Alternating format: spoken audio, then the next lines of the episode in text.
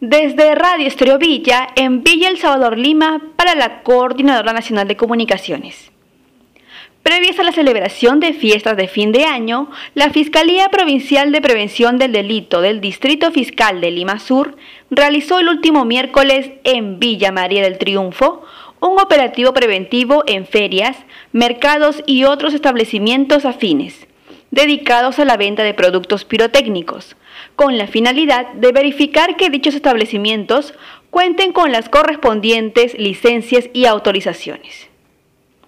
La diligencia preventiva contó con la participación de cuatro fiscales adjuntos provinciales y se intervinieron dos establecimientos ubicados en el mercado Cooperativa San Gabriel, José Carlos Mariátegui, San Juan Bosco, Micaela Bastidas, Villa Lima Tambo, entre otros en los cuales el personal fiscal recomendó a los presidentes de la junta directiva de estos locales tener presente y respetar la prohibición de comercialización, transporte y almacenamiento de productos pirotécnicos sin contar con las autorizaciones respectivas.